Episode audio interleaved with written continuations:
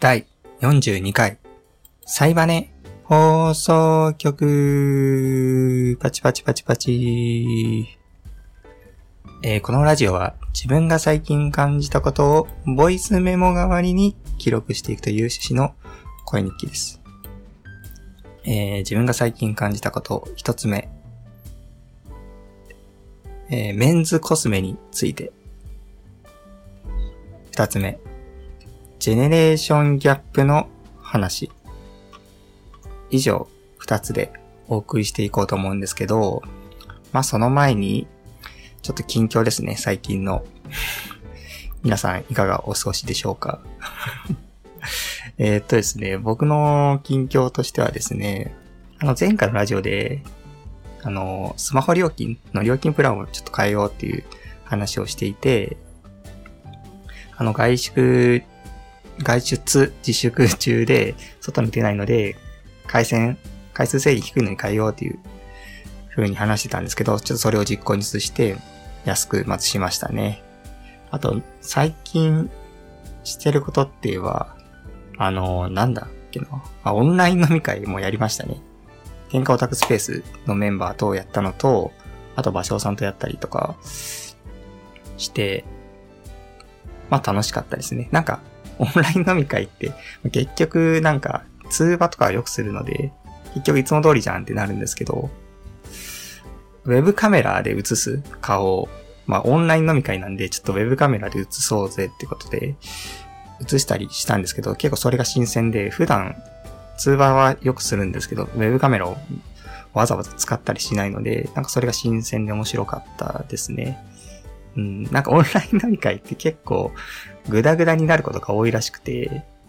なんかみんなが自由に一斉に喋っちゃうとか、そういう問題があるみたいで、なんか結構司会の人がいるらしいんですよね。なんか、う、成功するオンライン飲み会の秘訣みたいな感じで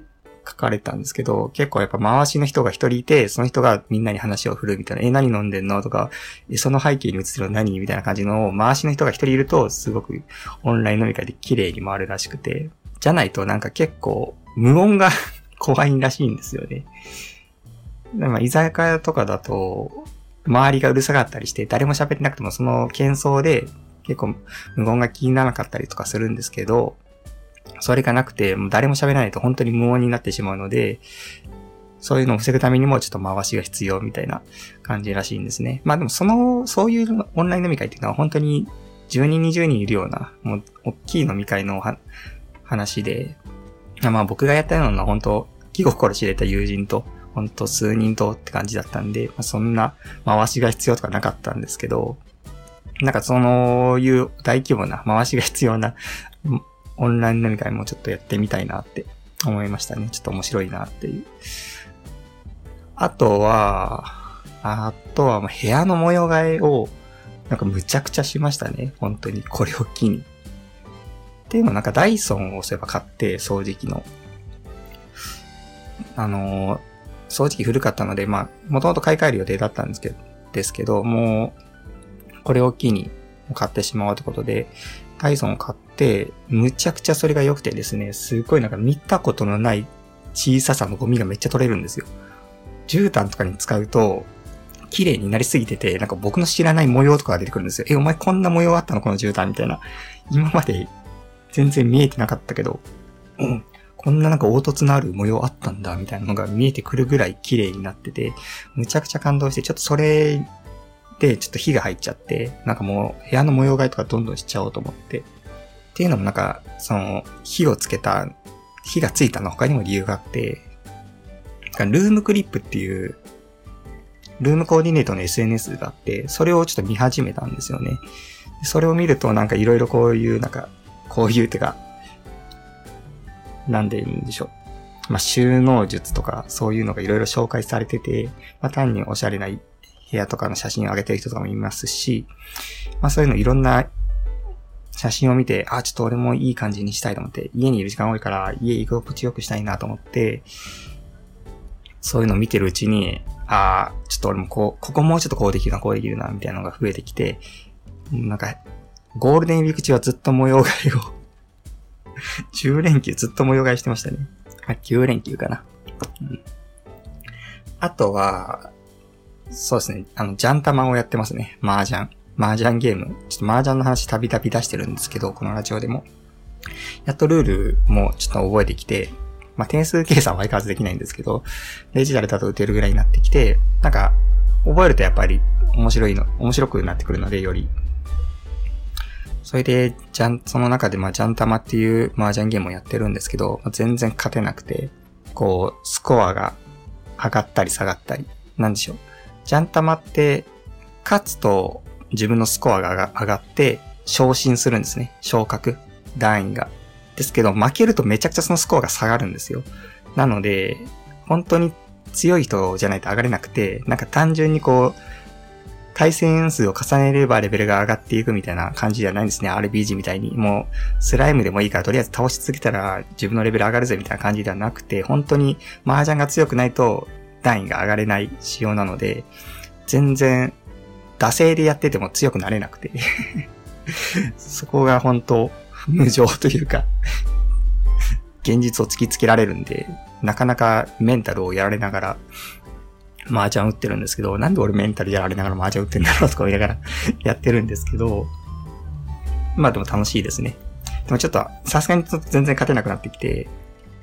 心折れそうなので、そういう時はちょっとね、他のゲームをやったりして、最近はマジック・ザ・ギャザリング・アリーナっていう、マジック・ザ・ギャザリング、通称 MTG って言われる、まあなんかカードゲームがあって、トレーディングカードゲームがあって、それの PC ゲーム版があるので、それをちょっとやってますね。っていう感じですかね、最近の。あ、あとヒゲ？ヒゲを、そうだ。これなんか、在宅勤務になった人あるあるらしいんですけど、ヒゲを伸ばす、伸ばそうと思って、伸ばし始めて、でも3日で挫折しましたね。なんか、マスクとか刺さって鬱陶しくて、ヒゲ、ヒゲが。で、僕なんか、男性ホルモンがすっごい少ないらしくて、全然毛が生えないんですよ。なのでなんかもう、ポツポツってはぐれ、はぐれひげがちょんちょんちょんって生えるぐらいで、でそれが伸びるみたいな。めっちゃ見栄え悪くて、あ、もうこれダメだ、絶対無理無理無理、やめとこうやめとこうって感じで、それも3日でやめましたね。っていうのがまあ、最近の近況ですかね。あ、あと、そう、まだ、まだ1個ありました。あのね、スキンケアをね、めちゃくちゃしていますね。きちんと洗顔してクレンジングもして、化粧水塗って 美容液塗って、乳液塗ってみたいな。そういうのって手間かかるので、本当に朝とかサボりがちなんですけど、化粧水自体を学生の頃からずっと使ってはいるんですけど、まあなんかそんなに丁寧にはやってなくて、適当にやってたんですけど、もうなんか家にずっといるので、もう時間とか朝めっちゃあるので、ちょっと丁寧にやろうと思って。で、まあその丁寧にやろうと思ったきっかけがあって、なんかね、ま髪の毛のなんか髪質がなんかすごい良くなってることに気づいたんですよ、自分が。な、別にシャンプー変えたわけでもないのに、え、なんでこんな良くなってんだろうと思ったら、多分外に出てないからなのかなと思って、まあ外出しないとなんでしょう。紫外線とかも浴びないですし、あとヘアワックスとかもつけなくなるので、まあ傷まないじゃないですか、単純に。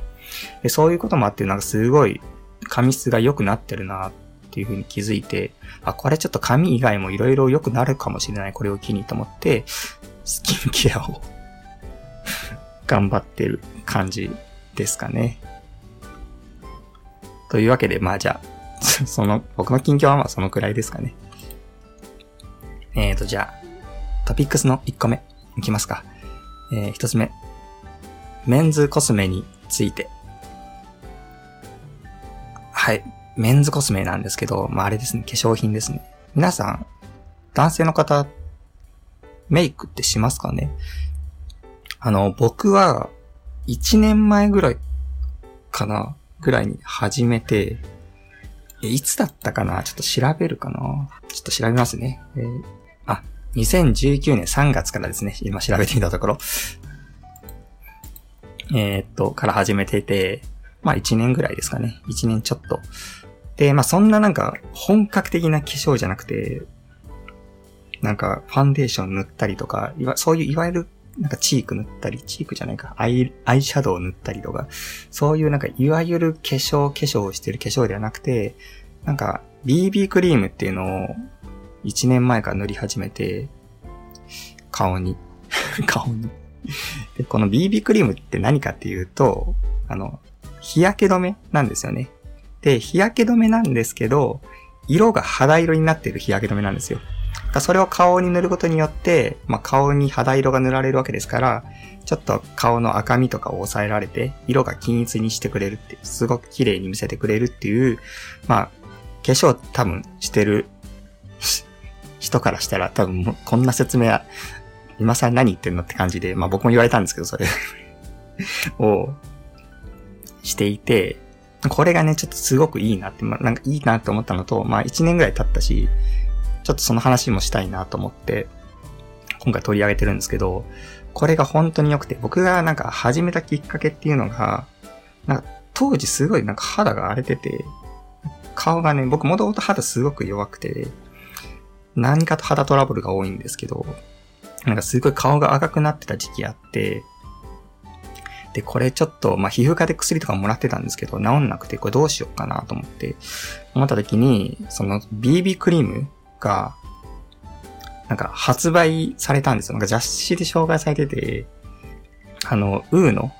ウーノってところから出てる、フェイスカラークリエイターっていうのが、商品があって、それの発売日が2019年3月なんですね。だから僕が始めた2019年3月からなんですけど、化粧を。それをなんか雑誌で見て、あ、こんなんあるんだ。BB クリームっていう、こんな便利なものが世の中にあるんだっていうのを僕その時知ってた。昔からじょ、なんでしょう。女性とかからすれば、BB クリームなんてあるの当然だよみたいな感じな、らしいんですけど、僕は化粧してなかったので、それまで。化粧とは無縁だったの全然知らなくて、あ、こんな便利なものがあるんだってちょうど発売日だし、これ買おうと思って買ったんですね。で、今でこそドラッグストアに売ってるんですけど、当時は本当にどこにも売ってなくて、なんか、メンズコスメ自体がそんなに取り扱ってなくて、世の中で。で、ほんとメンズコスメ専用のコーナーがあるような、あの、ハンズとか行って、まあ、あとドンキとかにもあったのかな。そういうもほんと一部店舗にしか売ってなかったんですけど、しかも売売り場があっても売り切れだったりしてて、すごい話題の商品だったんですね。でもそれをなんとか変えて、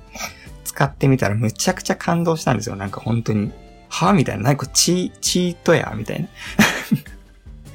反則じゃないみたいな。本当に、あ、化粧って本当こんなすごいんだ。だから化けるって書くんだっていうね、感じで。ぐらい、本当にそれを身をもって知ったというか、そのぐらいの感動があって、もう本当感動があったって話がしたいっていうそれだけのお話なんですけど、これは。本当に、で、これがいいところがあって、やっぱり、化粧なんですけど、分類的には。全然化粧してる感がないんですよね。それ本当に、いや、なんか塗ってんのっていうのが、本当にバレない。すごいナチュラルなもので、なんていうか、こう、自分を飾るような化粧ではなくて、補正するような化粧、整えるような化粧って言えばいいんですかね。なので全然嫌味っぽくなくて、まあ、塗ってるのもわからないですし、すごくナチュラルに仕上げてくれて、いいなっていうね。まあ、今 BB クリームすごいいっぱいあるみたいで、メンズも何十種類も。本当に男性用ワックスとか想像すれば多分わかると思うんですけど、ワックスもいろいろ種類あるじゃないですか。でも全部違うじゃないですか。そんな感じで、まあ、BB クリームもいろいろ種類があって、まあなんか色が違ったりとか、色、肌色、肌色濃い人向けとか、明るい人向けとか、まあ、伸びがいいとか、クリームの。あとはまあ、一応日焼け止めなので、日焼け止め効果が高かったり低かったりとか、いろいろまあ種類があるんですけど、これを使ってて、今も手放せないですね、本当に。ただ、なんかこれ、あの、化粧って、クレンジングっていうのをね、しないといけないらしいんですよ、どうやら。で、クレンジングっていうのは、何かっていうと、まあ、化粧を落とす作業のことなんですけど、そのクレンジング、あ、ちょっとなんか喉が ちょっと失礼します。クレンジングをするには、クレンジング剤っていう、まあ、のが必要で、まあ、オイルみたいなのも顔に塗ってそれで落とすんですけど、それをしないといけなくて、ただそれってすごい肌にダメージで、僕肌弱いから、すごい刺激なんですよ。で、それで困ったなって思ってたんですけど、ただメンズの BB クリームは、そんなに水に強いとか、さ、いわゆるウォータープルーフっていうのが水で落ちないような化粧とかではなくて、洗顔料でもなんか落ちてくれるんですよね。そこがすごくいいなと思って。ただ、ちょっと僕、泡洗顔を使ってて、普段。泡洗顔だとあんま落ちないんですよね。洗顔料で落ちると書いてあるんですけど、泡洗顔だとちょっと残ったりしてて、まあ二度洗いしないと完璧には落ちないかなってぐらいで、まあそれだったらね、弱めのクレンジングを買って、一発で落とした方がいいかなとか、まあいろいろあるにはあるんですけど、とにかく BB クリームがいいので、ちょっとなんかいろいろ試してみたいですね。僕の大好きなローランド様も BB クリーム発売してるので、監修したものが。それもちょっと試してみたい。なんかもう本当にね、めっちゃくちゃね、楽しいんですよね。そのその BB クリームの流れで、その化粧水とかもいろいろ試すようになったんですけど、なんか本当に沼で、なんかね、あ、これがいいとか、あれも違うし、今度これ試してみようみたいな、そういうのって本当になんかね、くすぐられるというか、楽しいんですよね。なんかこう、なんでしょうね。やっぱ自分を実験体にして人体実験ができるというか、かそういう実験的な好みが楽しくて、この化粧水使ったらちょっと肌荒れたなみたいな。で、なんで荒れたんだろうって思って成分見てみると、なんかプロパンジオールっていうのが入ってて、あ、これがちょっと肌に悪さしてるらしいみたいな調べてみると、刺激、肌弱い人にはちょっと良くないよみたいな。あとはなんかエタノールが入ってて、あ、ちょっとアルコールがアレルギーある人はちょっと赤くなったりしますよみたいな。あ、なるほど。じゃあ次はアルコールが入ってないやつ選んでみようみたいな。で、選んでみると、あ、全然肌に合うわみたいな感じがすごいなんかね、面白くて、すごく今楽しいんですよね。化粧沼にちょっと、コスメ沼にはまりそうで、もう本当に、一年後にはちょっとマットみたいになってるかもしれないですね。僕も真っ白で顔、顔真っ白になってるかもしれないですね。まあもう、最近はね、ほんと出かけないので、見せる相手とかもいないんですけど、やっちゃうんですよね。無駄に 自分のテンションがやっぱ上がるので。っていう感じですね。そんな感じですね。ちょっとメンズコスメね。やってる人いたら、メンズコスメ友達が欲しいんですよね、今。なので。あの、やっぱり、化化粧はやっぱ世間的にも今、女性の方が圧倒的にやってる人が多い多いので、僕も女性に相談するんですよ。化粧、肌トラブルとかあった時とか、この化粧水どうみたいな、このコスメどうみたいなことを女性に相談するんですけど、すっごいマウント取られるんですよね。なんか女性に相談すると。その BB クリームを初めて使って、感動した時も、この BB クリームっていうのがね、あってね、みたいなこの話をすると、は？みたいな。え、なんです ?BB クリーム知らないのみたいなことをすっごい言われる。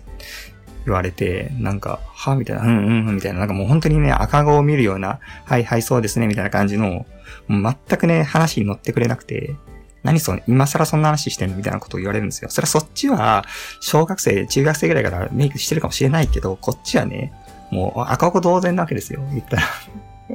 つい昨日始めましたみたいな、初心者丸出しなわけで、全然ね、話が合わなくて、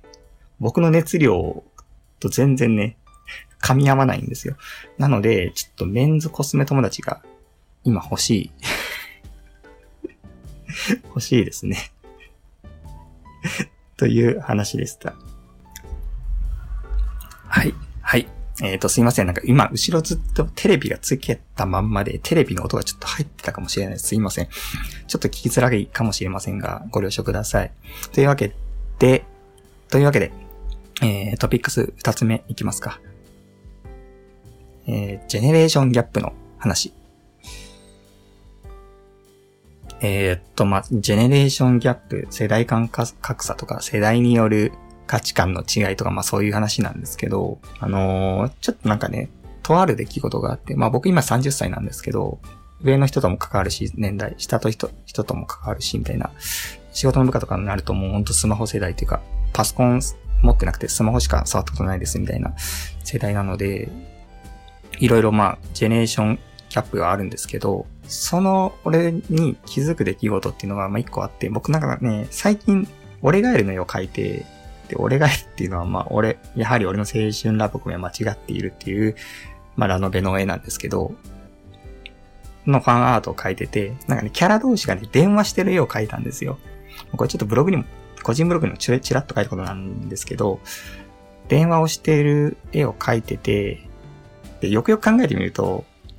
いや、今電話ってすんのかなみたいな。LINE じゃないのかみたいな。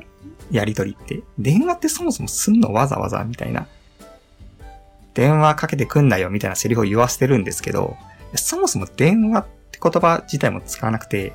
今通話って言うんじゃないのかみたいな風に考えて、そこに考えてってか、そこに気づいて、なんかすごいハッとしたんですよね。あ、やばいみたいな。俺ちょっとジェネレーション遅れてるかもみたいな。ついてけてないかもみたいな。LINE、LINE にするべきなのかみたいな。なんかそういう風にね、やっぱりこう、絵を描く立場として思ったんですよね。なんかずれてんじゃねえかなと思って。で、まあこういうことって結構あって、うん、さっきのその、もう下の世代がスマホっていうのもありますし、上の世代で言うと、なんか書類をくれって言われたんですよね。で、まあ送るじゃないですか。送ろうとするんですけど、ファックスで送ってほしいって言われたんですよ。ファックスと思って、ファックスってどどうやって送るのみたいな。ファックスなんて持ってないしと思って、え、なんか、で、ちょっとファックスはちょっと送る環境がないので、写真でいいですかみたいな感じで。写真でいいみたいな。まあ、それは別に いいですかっていうか、そんなかしこまる相手ではないんですけど、写真で撮って送っていいみたいな、見るだけだから写真でいいよねみたいな感じで、写真で撮って送ったんですよ、データを。そして写真も見れないって言われて、見方がわからないって言われて、携帯で。え、マジかと思って、じゃあもう、ファックスで送るしかないなと思って、ファックスでし調べると送り方を、コンビニでどうやら送れるらしいんですね。で、コンビニ行ってファックスで送ったんですけど、エラーになっちゃって送信エラーみたいな。で、そのエラーの内容をググってみると、なんか、非通知からの受信を拒否してるとエラーになるらしいんですよ。なので、ちょ非通知拒否になってないみたいなこと聞くと、いや、してないよみたいな 言われて、え、じゃあ、でも送れないしどうしよう。もう八方塞がりだと思って、もう書類をコピーして僕、封筒で郵送で送ったんですよ。切って貼って。で本当にこれをやった時にむちゃくちゃなんかもう、なんだこの作業って思いながら僕やってて、なんだこの虚無な作業みたいな。同じ世代だったら本当に PDF パッて送って5秒で終わる作業を本当に2時間何時間とかけて走り回って何だったんだみたいな、これが世代間格差なのかっていうのをすごい実感したんですよね。僕は本当にそうなりたくなくてこれから先、どんどん年を取っていって、もう、新しいテクノロジーとかどんどん生まれてくるとは思うんですけど、僕がファックスで送ってっていうような大人になりたくなくて、そこでね、もがいてる毎日なんですよ。で、その中で電話っていうツールを使ってるやりとりを書いてしまっていて、あ、これはやばいかもってちょっと思ったんですよね。ね、本当にね、こういう、こういうのを防ぐには、どうしていけばいいんですかね本当に。っていう僕の悩みの話なんですけど、これは。やっぱ LINE を僕はやるべきなんですかね ?LINE をやる友達がいないんですよね、そもそも。友達とのやりとりは全部 Discord になってて、今。逆に言うと Discord を使えないような友達がいないってことなんですけど、LINE とか皆さん使うんですかね？そもそも電話します？まあ、電話さえしてくれてたら、僕の電話表現に全く間違いはないんでいいんですけど、なんか難しいんですよね。こういう時代に合わせた表現っていうものを模索する、模索、うん、どういう選択をすればいいのかみたいな。なゆるキャンとかのアニメとかを見てると、やっぱ LINE でやり取りしてて、まあアニメでも LINE 的な表現が使われたりとかして、なんかそういうのをやっぱ取り入れていくべきなのかなっていうね、僕も絵描きとしてっていう風なことをよく考えますね。ただやっぱ、エヴァイ的に電話持って耳に当ててるのが、ポーズ的にエヴァイがすごく良くて、ついそっちをね、使いたくなっちゃうんですよね。その LINE で魅力的な見せ方のノウハウっていうのが全然なくて、僕に。まあちょっと勉強していかないといけないのかなっていうね、日々考えをアップデートしていきたいなっていうね、そういう話ですね。そういう話でした。というわけで、えー、っとですね、トピックスはこの辺にして、えっ、ー、と、前回のラジオに、えっ、ー、と、コメントの方をいただいていますので、お便りですね。お便りの方をいただいておりますので、ちょっとご紹介させていただきます。えっ、ー、と、カエレバクザーさんからいただきました。ありがとうございます。えっ、と、今の外出自粛の時期におすすめの映画が一つあります。あ、僕があれですね、外出自粛、皆さん何やってますか？みたいなことを前回ラジオで話していたので、それについてですね、えっ、ー、と、おすすめの映画が一つあります。えー、ネットフリックスにあるかわかりませんが、えこれなんて読むんだろう？ちょっと待って。フランス映画、フランス語なのかな？フランス、ちょっと読めない。調べます。えー、っと、今ググってます。出てこないよ。しかも制作国、インド、ネパールだった。フランスじゃない。えー、っと、え、読めない。これなんて読むんだろう。b-l-u-t-c-h。僕ね、英検ね、5級も落ちるぐらいの英語力なんで、本当にね、お、恥ずかしながら、英語は本当ダメなんですよね。これが英語なのかどうかもちょっとね、わからないレベルでわかんないんですけど、はい、えー、っと、ちょっとググってる、グってます今。えー、っと、あ、ブルース？ブルースかな？えー、ネットフリックスにあるかわかりませんが、ブルースというフランス映画です。ブルースって合ってますよね、多分。合ってるはず。えー、っと、フランス人が南アジア諸国をパラグライダーで旅する映画なのですが、えー、字幕もなく、ヒンドゥー語、アラビア語、フランス語が出てきます。しかし、字幕がなくとも雰囲気で何を言っているのかわかりますし、非常に心安らぐ旅をしている気分になれる映画です。あとは、狼と懇親料。これは行商人の男と狼女が旅をする話です。これも心が安らぎます。というふうにコメント、お便りいただきましてありがとうございます。えー、っとですね、このブルースって映画、ネットフリックスで探してみたところ、まあ、見つからなかったんですけど、まあ、アマゾンプライムにあるらしくて、まあ、僕アマゾンプライムも契約してないんですけど、まあ、ちょっと今、このご時世、通販を使う機会も多くて、まあ、Amazon プライム入ってみるのもいいかなと思うので、思ってたところなので、まあ、入った際はぜひ見させていただこうかなっていうふうに思いました。なんか PV を見させていただいたんですけど、すごい雰囲気良くて、なんて言うんでしょう。なんかドキュメンタリーみたいな感じなのかな？ストーリーとかがあるような感じというよりは。まあなんか、コメントで、帰り爆ハさんがコメントで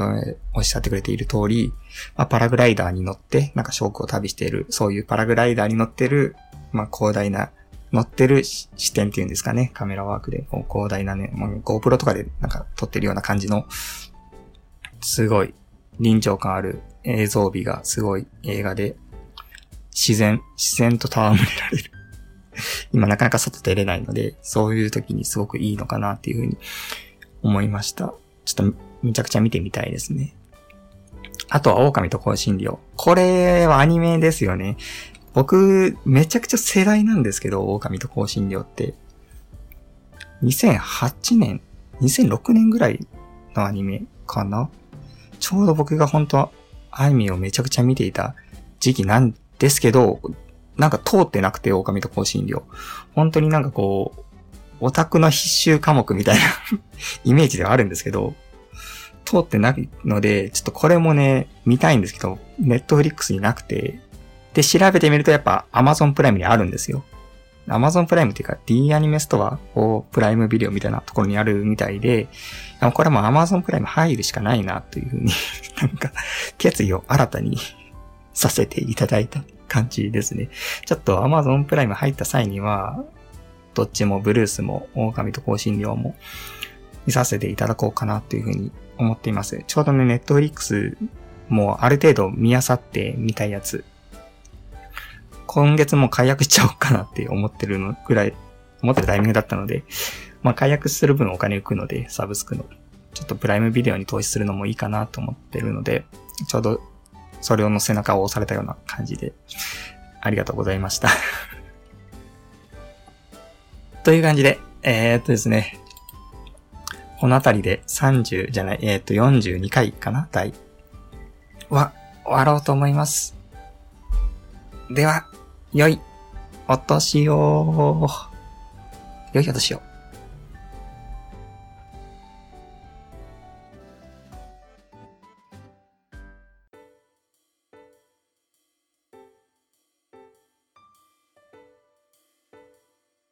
いや、本当に、最近、本当ゲームをする時間がすごい増えて、そのジャンタマもそうですし、その MTG アリーナもそうですし、なんかよくわかんないフリーゲームをやったりとか。で、まあ、集まりですね。あとやっぱり、集まりも、あの、集まれ動物の森。もうやる頻度は減ったんですけど、やってて、あの、でも株で大損したんですよね、あつ森。あつ森の株で。なんか、あつ森って、株、株価的なシステムがあって、なんかね、野菜の株を買うんですよ。なんか、毎週日曜日に行商人が来て、株を好きなだけ売ってくれるんですね。で、その買った株が、の価格がどんどん毎日変動していって、まあ、売るタイミングになっては、儲けられるっていうシステムなんですけど、その株がね、なんか一週間経つと腐っちゃうんですよね。なので、その一週間のうちに高い値段がついている時に売るっていう風な行動を求められるんですけど、全財産使って株買ったんですけど、たくさん、もう部屋中株だらけになるぐらい買ったんですけど、ううっかり一週間経ってしまって全部腐らせるっていうね、ことをやらかしまして、今所持金がゼロなんですよね。でもそれで完全にね、やる気がなくなってしまって、いやもうほんと他のゲームなんか買おうかなって思っちゃうぐらい、本当にね、めちゃくちゃ凹んだんですよね。もう本当、